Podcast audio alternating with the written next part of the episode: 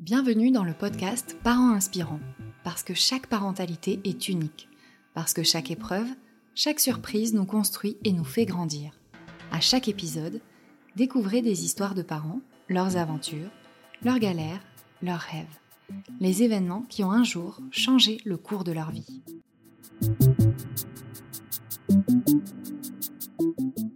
Je pense que nous sommes tous d'accord sur le fait que la maternité nous change. Nous devenons mères. Nous passons d'un point A à un point B, pour reprendre les mots d'Anaïs.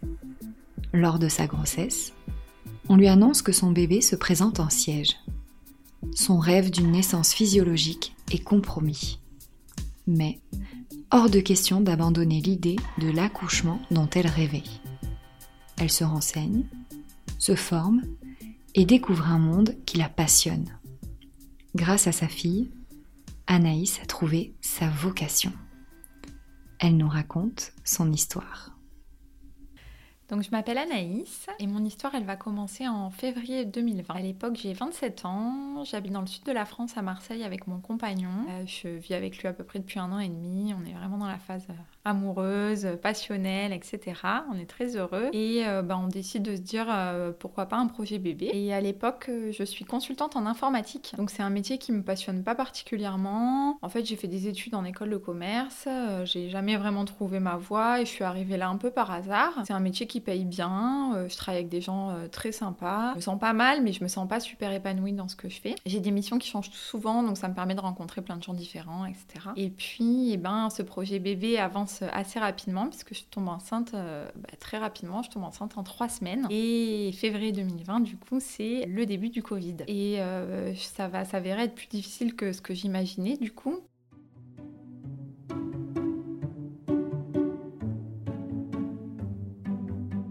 Ce Covid va entraîner évidemment, comme tout le monde sait, des, des mesures sanitaires hyper, euh, hyper strictes, qui fait que mon compagnon, dès le début, il peut pas du tout venir avec moi euh, pour le suivi euh, médical de la grossesse. Il n'y a pas de possibilité qu'il soit présent aux examens. Je me sens un peu perdue au début. En plus, bah, pour sortir de chez soi, il faut la, bonne attestation, etc. etc. Donc c'est vrai que ça rajoute un stress supplémentaire. Et puis, dès le début de ma grossesse, on me trouve un petit décollement du placenta qui est suspecté dès la première échographie. Je vais avoir un suivi en fait au cours de cette grossesse un peu plus rapproché que la normale, on va dire, qui fait que j'ai encore plus d'examens médicaux que, les autres. Et donc, euh, bah, je me retrouve euh, encore plus souvent seule face aux équipes médicales euh, pendant la grossesse. Ma grossesse avance quand même, ça se passe bien. A priori, le bébé se développe bien, tout va bien, je me sens bien. Et puis, les semaines passent, j'arrive plutôt à la deuxième partie de ma grossesse, plutôt à 32 semaines d'aménorrhée. Et là, lors de l'échographie, on se rend compte que notre fille est en siège. Et donc là, un bébé en siège, l'équipe médicale, en fait, euh, commence un peu à me sensibiliser à m'expliquer que euh, bah, il va falloir peut-être mettre en place des choses pour euh, lui permettre de se retourner. Il va falloir faire des examens pour voir si éventuellement elle reste dans cette position, si jamais l'accouchement par voie basse reste quand même possible, et que certains médecins ne bah, sont pas d'accord pour en fait lancer un accouchement en siège, même si tous les voyants sont au vert. Je suis face à cette difficulté, ça me fait un petit peu peur, surtout parce que depuis le début de ma grossesse, j'ai vraiment développé une volonté de vivre un accouchement euh, bah, le plus naturel possible. J'ai vraiment envie d'être connectée à mon bébé, je rêve d'accoucher dans l'eau, sans péridurale, etc.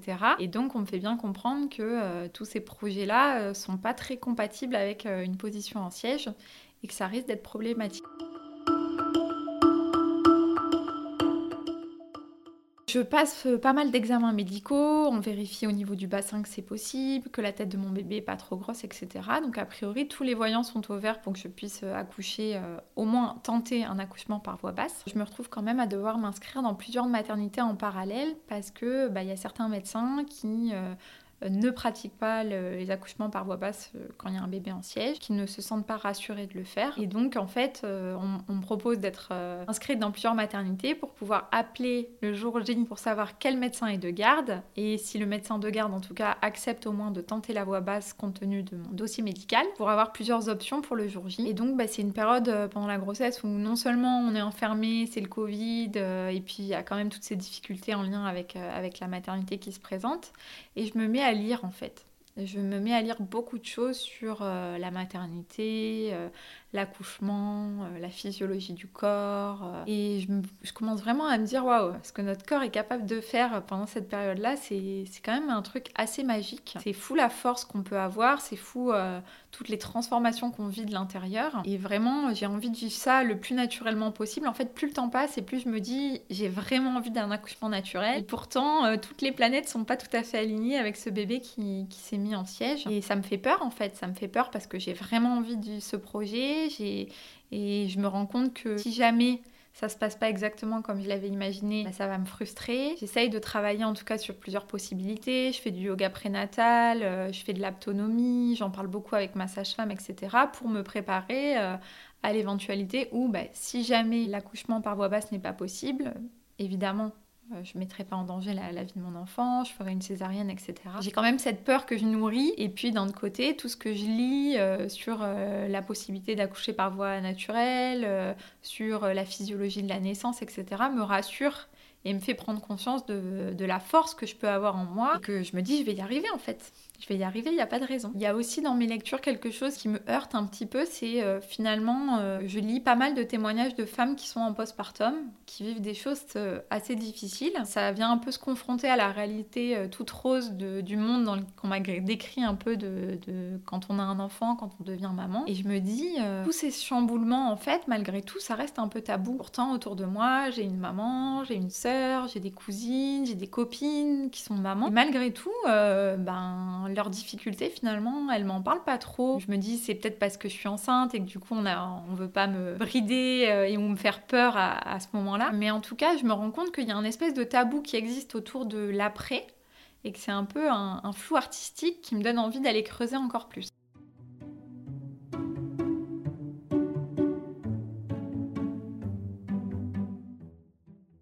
Le lundi 9 novembre 2020, du coup, euh, j'accouche de ma fille Emma qui naît par voie basse en quelques heures. Euh, j'ai vu un accouchement en fait qui est absolument magique. Euh, lorsque j'arrive à la maternité, donc j'ai quelques petites contractions, mais comme il est déjà à peu près 18 heures, avec mon compagnon, on se dit bah, mieux vaut qu'on aille maintenant à la maternité plutôt qu'en plein milieu de la nuit pour voir en tout cas si au moins le travail a commencé. Donc euh, quand je me rends à la maternité, finalement, euh, la sage-femme qui m'ausculte me dit bah, Vous êtes dilatée à 1, le travail commence, mais c'est pas pour tout de suite. Et puis en, me relevant de cette auscultation, je perds les os. Et là, euh, tout vraiment s'accélère. En une demi-heure, euh, je passe à une dilatation à 4 et en, deux heures et demie, euh, bah, voilà, ma, fille arrive euh, très très très vite. On me pose quand même la péridurale 15 minutes avant la poussée finale parce que c'est un filet de sécurité pour les équipes et l'équipe en tout cas qui m'accouche me l'explique vraiment euh, avec beaucoup de gentillesse et de, détails. il m'explique vraiment pourquoi ils veulent me poser cette péridurale. Et donc à ce moment-là, je me sens vraiment écoutée, comprise dans mon projet. Donc j'accepte qu'on me la pose pour la poussée finale, même si ça arrive très vite après qu'on me l'ait posée finalement. Et donc ben voilà, cet accouchement magique euh, que j'ai attendu pendant 9 mois, je le vis enfin je suis un peu euh, dans un rêve éveillé parce que euh, c'est ça y est, j'ai enfin ma fille, mon accouchement s'est très bien passé, euh, j'ai pu faire tout mon travail dans l'eau, etc., comme, comme je l'avais vraiment voulu. D'un côté, je suis très surprise que ce soit allé très vite. Et là encore, ça se confronte à une des choses que j'avais lues. Euh, où on m'avait dit, mais en fait, un, premier accouchement, c'est toujours très long, ça prend toujours beaucoup de temps, etc. Et en fait, c'est pas forcément vrai, la preuve. Même si cette rencontre, elle est, euh, elle est magique et, que j'ai eu l'accouchement, en fait, qui, que j'attendais, je vis des débuts euh, un petit peu difficiles avec mon bébé. Déjà parce qu'à la maternité, elle a la jaunisse une jaunisse très très très forte. Donc elle va passer euh, plus de trois jours euh, entiers sous la lumière bleue. Donc je suis un petit peu séparée d'elle, euh, même si je reste auprès d'elle, c'est quand même pas pareil que d'avoir son bébé dans son berceau juste à côté. Et puis dès les premiers jours en fait, elle est très difficile à poser. Elle dort que sur moi. Moi qui voulais continuer sur la lignée de l'accouchement physiologique avec la mise en place de l'allaitement, etc je me heurte à une nouvelle difficulté, c'est que euh, ma fille refuse euh, un de mes deux seins. L'allaitement est vraiment très difficile à mettre en place. Obligée de mettre en place un dispositif euh, d'aide qui s'appelle un DAL avec une petite paille, etc. pour pour l'aider à, à, prendre mon sein. Et donc tout ne se fait pas si naturellement, malgré tout. Donc j'ai quand même de la chance parce que je suis très entourée.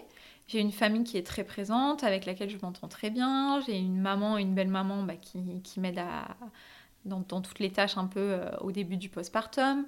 J'ai un mari aussi qui est ultra disponible, qui a posé euh, presque deux mois de congé euh, cumulé avec son, son congé paternité. Et du coup, bah, il est à la maison, il est toujours là avec moi. Je me sens vraiment pas seule parce que je suis vraiment euh, entourée en fait. Mais après, je, dès le début, j'ai du mal en fait à euh, trouver de l'aide auprès des professionnels qui m'entourent parce que ben euh, on n'est pas dans des cas d'urgence. mon enfant va bien, je vais bien, on n'a pas de problèmes sociaux. On a juste voilà des, débuts, on va dire, de parentalité et moi le début de ma, ma maternité un petit peu difficile parce que mon bébé a du mal à être posé. Voilà pour toutes ces raisons. Mais finalement, il n'y a rien de dramatique qui se passe. Il n'y a, a personne qui est en danger. Et donc, trouver de l'aide à ce moment-là, c'est assez difficile. Et même si je suis très entourée par ma famille, je commence petit à petit à me sentir un peu seule. Je ne sais pas quoi faire en fait pour aider ma fille à, aller mieux. Je sens que dès que je la pose, c'est très compliqué. Elle se réveille tout le temps. Euh, elle a toujours besoin d'un contact physique qui vraiment me prend énormément d'énergie. Et puis, euh, bah, en plus de toutes les transformations que le corps resubit après l'accouchement pour retrouver entre guillemets mon état naturel, de, départ, et eh ben c'est difficile d'affronter tout ça en fait en même temps, les difficultés émotionnelles, euh, les difficultés physiques, euh, les petites douleurs, etc.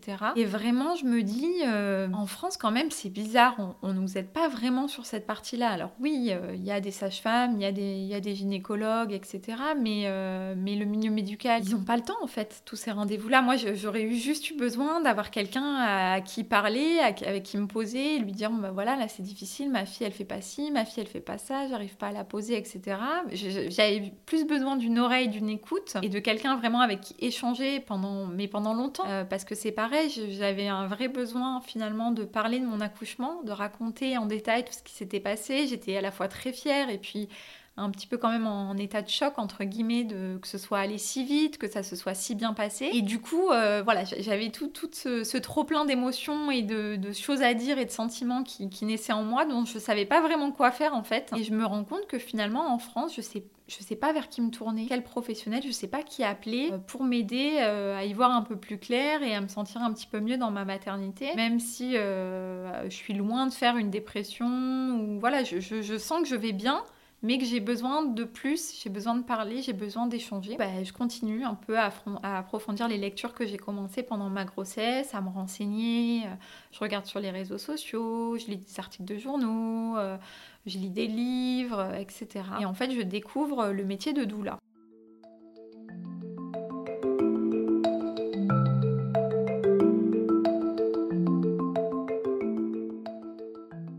Métier de doula, c'est vraiment euh, voilà, un métier d'accompagnement finalement de ces femmes et de ces familles euh, qui peut porter euh, sur un accompagnement en fait pendant la grossesse et pour vivre un accouchement le plus serein, le plus physiologique, etc. Mais c'est aussi quelqu'un avec qui on peut parler pendant l'après et à qui on peut déposer des choses qui peut nous aider dans notre organisation, dans nos, voilà, dans nos écueils un peu de, jeunes parents euh, et qui ne nous jugent pas et qui nous donnent aussi plein de ressources pour essayer d'avancer. Et je me dis, ce métier-là, en fait, euh, bah, c'est exactement ce qu'il me faut. C'est d'une doula finalement quand j'ai besoin. Et là, je commence un, processus intellectuel qui n'est peut-être pas très classique, mais plutôt de me dire, bah, je vais euh, aller chercher une doula pour m'accompagner. Je me dis, mais en fait, finalement, je vais devenir doula. Je vais, je vais faire une formation pour euh, comprendre en fait et, peut-être pour m'auto-aider moi-même. Pourquoi pas après évidemment pour aider les autres.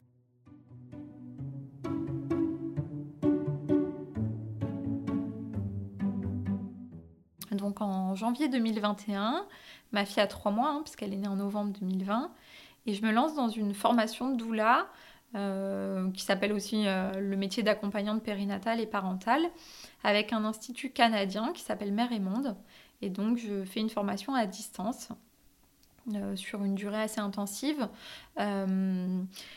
Puisque c'est la formation, elle dure 4 ou 5 mois et on a plusieurs week-ends par mois en fait où pendant 2-3 jours consécutifs, on assiste à la formation. Et euh, cette formation-là, elle est vraiment challengeante et elle est difficile pour moi parce que euh, euh, j'allaite en même temps. c'est en horaire décalé parce que c'est avec le Canada. Et donc c'est très intense sur le rythme. J'apprends énormément de choses et en même temps, ben, je dois m'occuper de, de, mon bébé.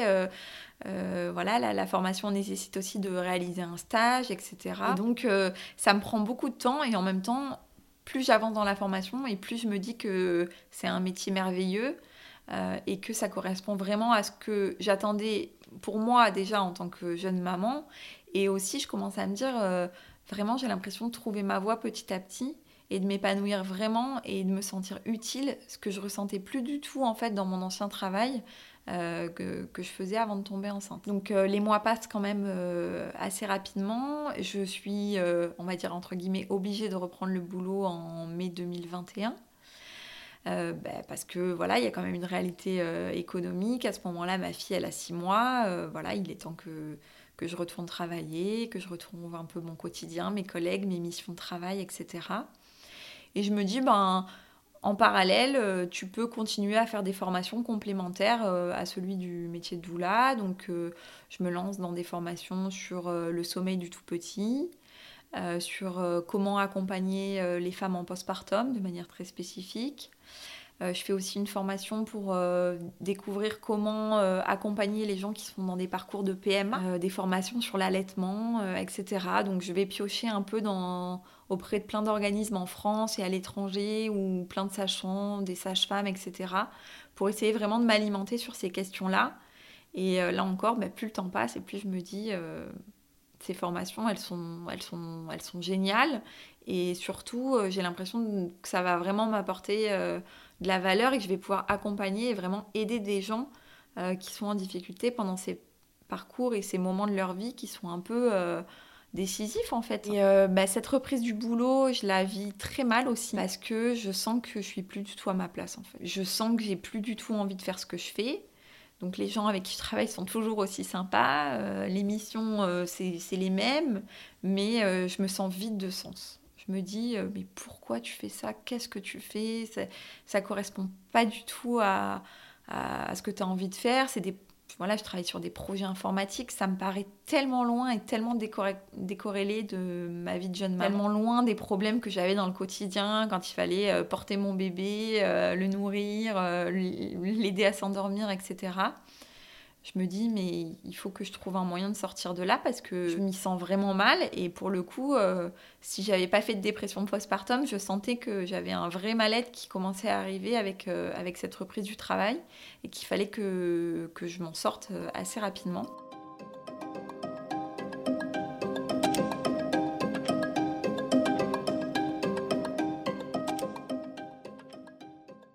En septembre 2021, du coup, ça fait quelques mois que j'ai repris le travail et je me lance un nouveau défi. Je découvre un diplôme universitaire qui s'appelle Accompagner la procréation à la naissance à l'université de Toulon. Donc il faut savoir que Toulon, c'est à peu près à une heure de route de chez moi, donc je me dis c'est pas trop loin, c'est peut-être compatible en termes de, de trajet pour pouvoir assister aux cours, etc. Et en plus, euh, le format du diplôme universitaire me convient bien parce que c'est un format où c'est euh, des sessions de deux jours et demi, une fois par mois, pendant une année scolaire. Donc je me dis c'est tout à fait aussi compatible avec, euh, avec mon travail et de pouvoir faire ce, diplôme universitaire. Alors je me lance là-dedans parce que je me dis finalement, tu as fait une formation de, de doula, tu as fait des formations complémentaires sur plein de sujets, le sommeil, le postpartum, l'allaitement, etc. Mais en France, tout ça, c'est des diplômes qui ne sont pas reconnus, qui sont pas... Euh, euh, voilà, il n'y a, pas de certification par rapport à ça. Et du coup, je me dis, pour avoir un peu de légitimité, aussi bien aux yeux des parents qu'aux yeux des professionnels avec lesquels j'ai envie de créer du lien, il faut que j'ai un diplôme qui soit un peu plus euh, universitaire, un peu plus reconnu. Et donc, c'est pour ça que je me lance ce nouveau défi. Donc, c'est un défi qui est vraiment difficile pour moi parce que bah voilà, je travaille, j'ai ma vie de femme, j'ai ma vie de maman, quand même avec un petit bout euh, qui n'a pas encore un an d'investissement financier aussi. Euh, il y a forcément du travail complémentaire à faire, j'ai un mémoire à écrire au cours de l'année, etc. Donc euh, je commence à me dire que la charge associée à ce diplôme, elle est grande, mais que voilà, si j'ai eu l'information que ce diplôme existait, c'est peut-être pas pour rien qu'il est arrivé sur ma route et qu'il il faut que je continue à creuser cette piste euh, d'accompagnement dans la périnatalité parce que c'est là où je me sens vraiment à ma place, c'est là où je me sens vraiment bien. Je, fais le diplôme universitaire hein, sur toute l'année scolaire entre septembre et, juin, euh, donc septembre 2021 et juin 2022, la fin du diplôme. Et euh, quand j'arrive au terme du cursus universitaire, là vraiment je, passe un cap, j'ai un déclic et je me dis bah, il faut que je quitte ma boîte, il faut que j'arrête de faire ce que je fais, il faut que je me lance vraiment, que que voilà, que j'aille au bout de mon idée, que j'aille au bout de mon rêve. Je sens que c'est ma place, c'est ce que j'ai envie de faire. Et donc, je décide de quitter mon emploi. Quand je prends la décision de quitter mon entreprise, c'est un moment qui est vraiment difficile parce que je sais ce que j'ai, je sais la sécurité que j'ai, voilà, les, gens avec qui je travaille que j'apprécie beaucoup, j'ai quand même une belle sécurité financière voilà, je, sais où je suis et je sais pas où je vais. Euh, je décide de créer ma boîte euh, dans la foulée. Donc, euh, ma, structure qui s'appelle les Bébêtises, qui est un, petit nom qui a été trouvé par mon compagnon. Et, et mais j'ai peur parce que je me dis finalement, tu te lances dans quelque chose, tu sais pas si ça marche. les doulas en France, il y en a beaucoup qui se forment à plein d'écoles différentes et finalement, bah, toutes n'arrivent pas à en vivre. Il y en a beaucoup aussi qui ont des, des emplois en parallèle, à temps partiel, etc. Et donc c'est un vrai risque en fait euh, que je prends. Et je me dis, euh, écoute, euh, il faut que tu te que tu te fixes des objectifs, c'est-à-dire que tu te donnes trois ans, tu fais tout pendant trois ans pour te développer. Tu mets tout en place. Si dans trois ans ça n'a pas marché, il faudra que bah, tu retournes peut-être à une vie de, salarié. Mais trois ans, c'est un peu le, le, moment charnière où soit ça a marché et tant mieux et voilà, soit il euh, bah, faudra transformer euh, cette passion-là et ce qui t'anime par rapport au métier d'accompagnante.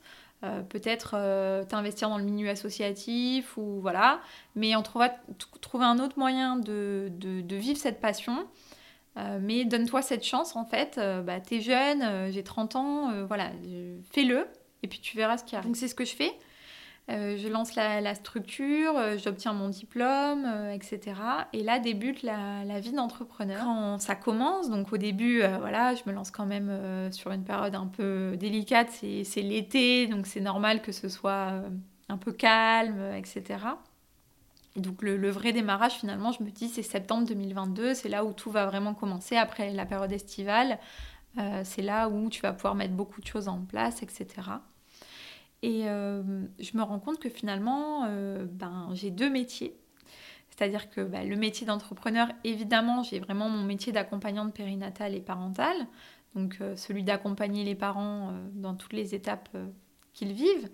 Mais euh, j'ai aussi le métier, la casquette de chef d'entreprise avec tout ce que ça comprend, euh, le démarchage commercial, l'animation des réseaux sociaux, euh, les partenariats, la comptabilité, etc., etc. Et je me dis finalement c'est pas si facile aussi d'avoir toutes ces casquettes, la casquette de maman, la casquette de femme, la casquette d'entrepreneur, voilà. mais je me dis voilà c'est pas grave, vas-y à fond en fait, vas-y à fond, euh, fais tout ce que tu peux et puis tu feras le point dans trois ans. Aujourd'hui, c'est vraiment l'aventure que je suis en train de vivre. J'ai fait beaucoup de choses euh, pour, euh, bah, pour me développer, développer ma structure. J'ai rejoint des, des, réseaux comme par exemple le BNI qui est un réseau d'entrepreneurs. je fais partie d'un regroupement d'une association d'entrepreneurs féminines. J'essaye de créer des offres et des partenariats avec d'autres professionnels de la périnatalité pour proposer vraiment des, des accompagnements, on va dire, euh, globaux.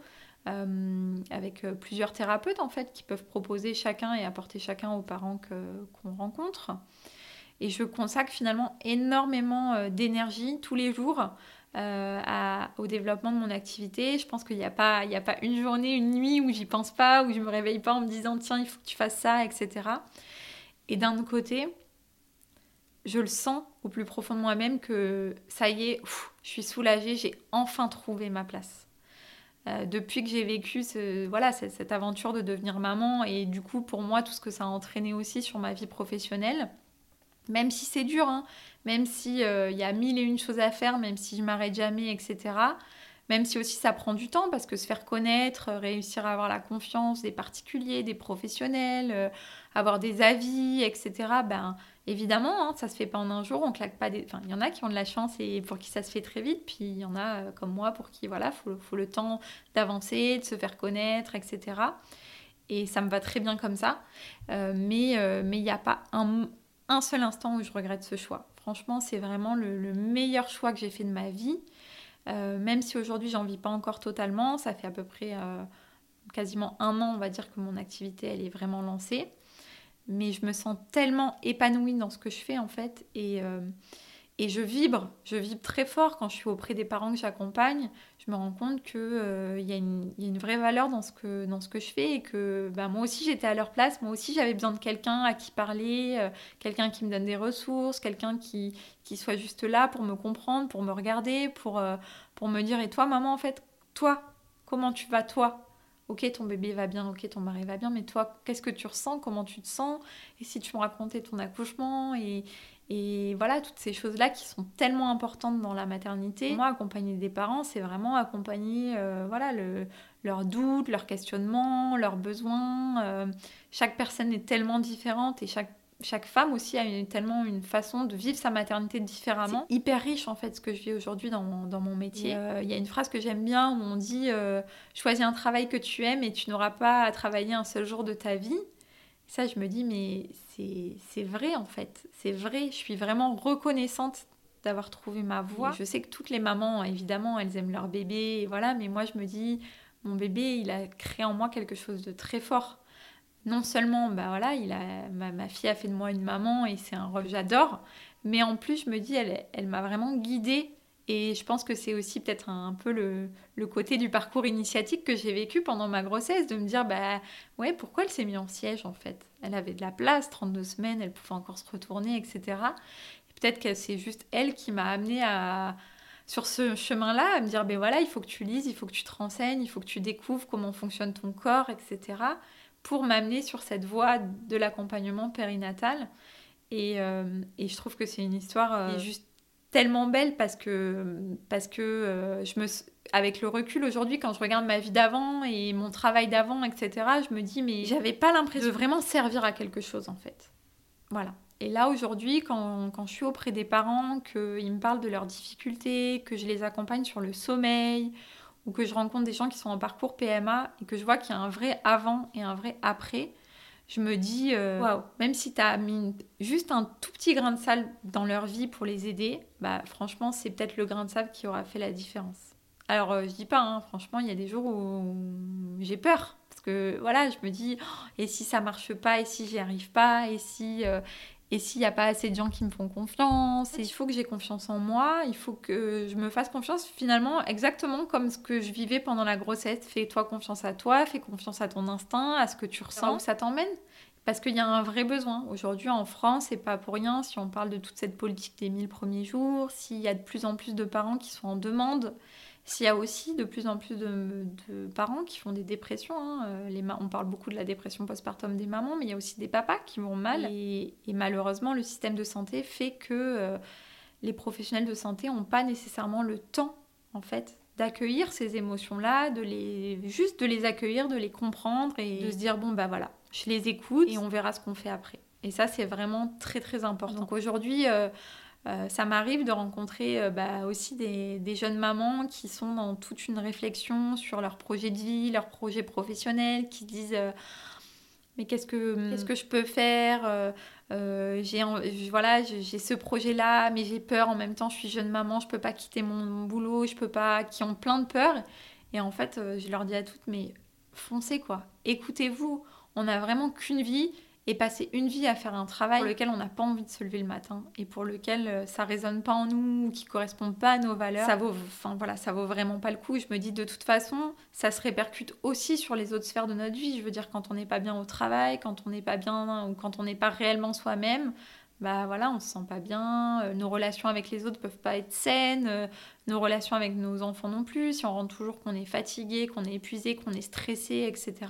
On peut pas non plus vivre ce rôle de maman qu'on a envie de vivre et, d'être auprès de ses enfants comme on a envie d'être près d'eux.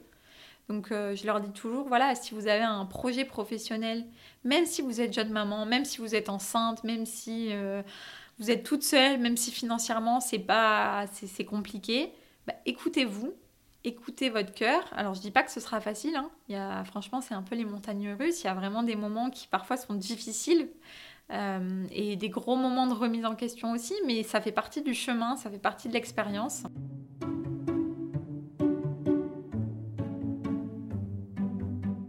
Alors au début, quand je commence à faire ma formation de doula, vraiment c'est euh, plus pour m'informer en fait. Et euh, je sais pas trop ce que je vais en faire. Je me dis peut-être que je vais faire cette formation voilà, je ferai des, petits accompagnements à côté de mon boulot ou je ferai des choses euh, en parallèle. C'est plus pour comprendre aussi et pour savoir comment ça fonctionne. Et... Parce que c'est une formation où, bien sûr, euh, on apprend euh, comment accompagner les autres, mais on apprend aussi comment fonctionne le corps, ce dont il a besoin, etc. Donc c'est un, un, puits de connaissances. Et à ce moment-là, ce que j'explique à mon compagnon, c'est que moi j'ai juste besoin de comprendre et que je sens que pour la première fois de ma vie, il y a quelque chose qui, me passionne. Parce que j'ai pas de passion voilà il y en a ils aiment la danse euh, ils font des choses. Et moi j'ai jamais eu vraiment de passion. Et là c'est la première fois de ma vie où je me dis ouais il y a quelque chose qui m'intéresse vraiment. J'ai envie de lire sur ce sujet quoi. Ce qui m'arrivait ce qui m'était jamais arrivé. Donc je lui dis voilà je vais faire cette formation. Est-ce que est-ce que tu es d'accord évidemment pour euh, bah, pour prendre le relais aussi auprès de notre fille qui est encore toute petite euh, pendant des, des jours entiers en horaire décalé la nuit etc et tout de suite, il me dit, il n'y a aucun problème, fais-le, c'est quelques, voilà, quelques journées par mois, on va s'en sortir, il n'y a pas de souci, etc. Et puis, euh, bah, on verra ce que tu fais après, en fait. On verra ce que tu en fais. Euh, peut-être que ça donnera lieu à une activité professionnelle, peut-être pas, mais dans tous les cas, c'est pas du temps perdu, puisque ça te nourrit. Je me sens vraiment soutenue, pour le coup. Et je me dis, euh, je me dis, bon, allez, je fonce. Une fois que j'ai fait cette formation de, de doula, là, ça y est, à la fin de la formation, je me rends vraiment compte que c'est ce que je veux faire en fait. Que vraiment j'ai une volonté de créer euh, euh, mon entreprise d'accompagnement, que j'ai vraiment envie d'accompagner des couples, des femmes, etc. Et je me dis, euh, là, il faut que je professionnalise un petit peu ce projet, que vraiment j'y réfléchisse. que je regarde aussi un peu ce qui se fait ailleurs, s'il y en a beaucoup, pas beaucoup en France, comment elles vivent, etc. etc.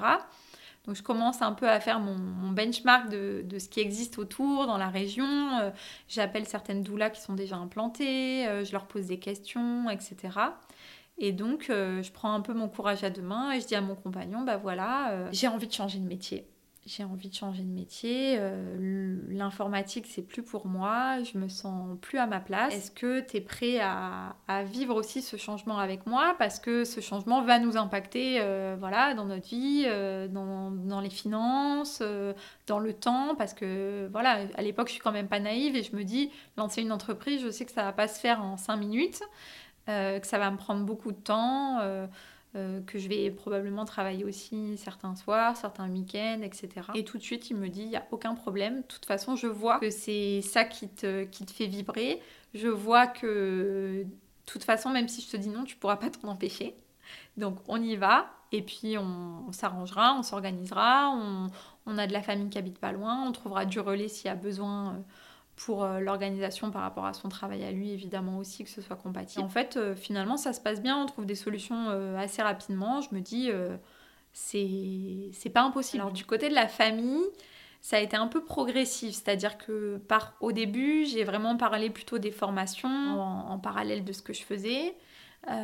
comme activité principale du coup dans l'informatique et puis après bah, petit à petit au fur et à mesure des discussions je leur ai expliqué que ça devenait vraiment euh, une vraie envie de me reconvertir là-dedans. Euh, c'était aussi pour moi l'opportunité bah, de... Je leur transmettais beaucoup finalement sur ce que j'apprenais. Je parlais tout le temps de maternité, de grossesse, etc. Bon, la vie a fait aussi que ma sœur a eu deux grossesses pendant cette période-là. Donc c'est vrai que le la maternité, c'était un sujet qui était quand même au cœur de, notre famille. Et donc, je finis par leur expliquer que je vais me lancer dans un projet de reconversion professionnelle pour devenir accompagnante périnatale et parentale, que je me laisse trois ans. Après, euh, mon père est directeur de l'agence de développement économique, donc il a l'habitude en fait de travailler aussi avec des jeunes qui ont des projets de start-up euh, ou qui ont des projets professionnels euh, qui souhaitent développer. Donc c'est un monde qu'il connaît, qui lui fait pas non plus trop peur, parce qu'il sait qu'il existe plein de choses pour accompagner finalement les gens comme moi qui ont envie de se lancer, qui ont un vrai projet. Et donc euh, bah, il m'explique un peu aussi euh, ce que je peux faire et toutes les ressources vers lesquelles je peux me tourner en fait pour donner, voilà, pour, pour que mon projet se réalise et pour pouvoir avancer. Donc ça me ça m'apporte une sécurité euh, supplémentaire, même si concrètement euh, là il me donne juste des pistes et après c'est à moi d'aller explorer. Et puis en plus on n'habite pas euh, dans le même département. Donc voilà c'est juste des pistes. Mais je me dis finalement lui des jeunes qui se lancent il en côtoie tout le temps. Pourquoi pas moi?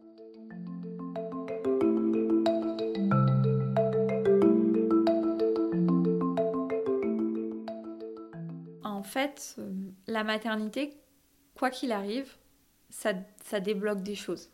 c'est sûr. Ça, change qui on est, ça change notre identité, ça nous fait passer d'un point A à un point B, c'est sûr. Croire qu'on peut être la même personne qu'avant, c'est pas vrai. Et il y en a pour qui ça change des choses euh, bah, dans la vie professionnelle comme moi, il y en a pour qui ça change des choses dans, même dans leur passion, euh, euh, leur, leur relation sociale, etc. Mais quoi qu'il arrive, en fait, ce changement-là, je me dis qu'il n'est pas là par hasard et qu'il faut juste s'écouter. Que ce soit d'un point de vue professionnel ou sur n'importe quel domaine, en fait, finalement, euh, écouter, écouter son cœur et se dire bah, je vais là où j'ai envie d'aller. Parce que, encore une fois, on n'a qu'une vie et parce que euh, c'est pas de quoi demain sera fait. Faut profiter et, et se dire que on teste des choses, on expérimente, euh, voilà, et qu'on a le droit de se tromper aussi.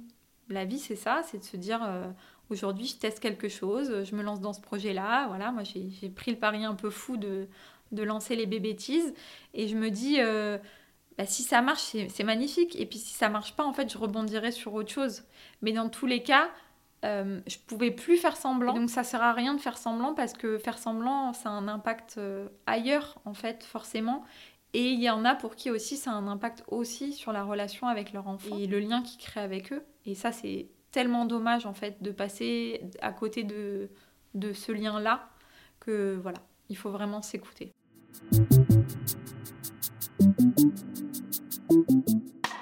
Voilà, l'épisode touche à sa fin. Si vous aussi, vous souhaitez partager votre récit, écrivez-nous à contact at parent-inspirant.com. Nous avons hâte de vous lire. À très vite!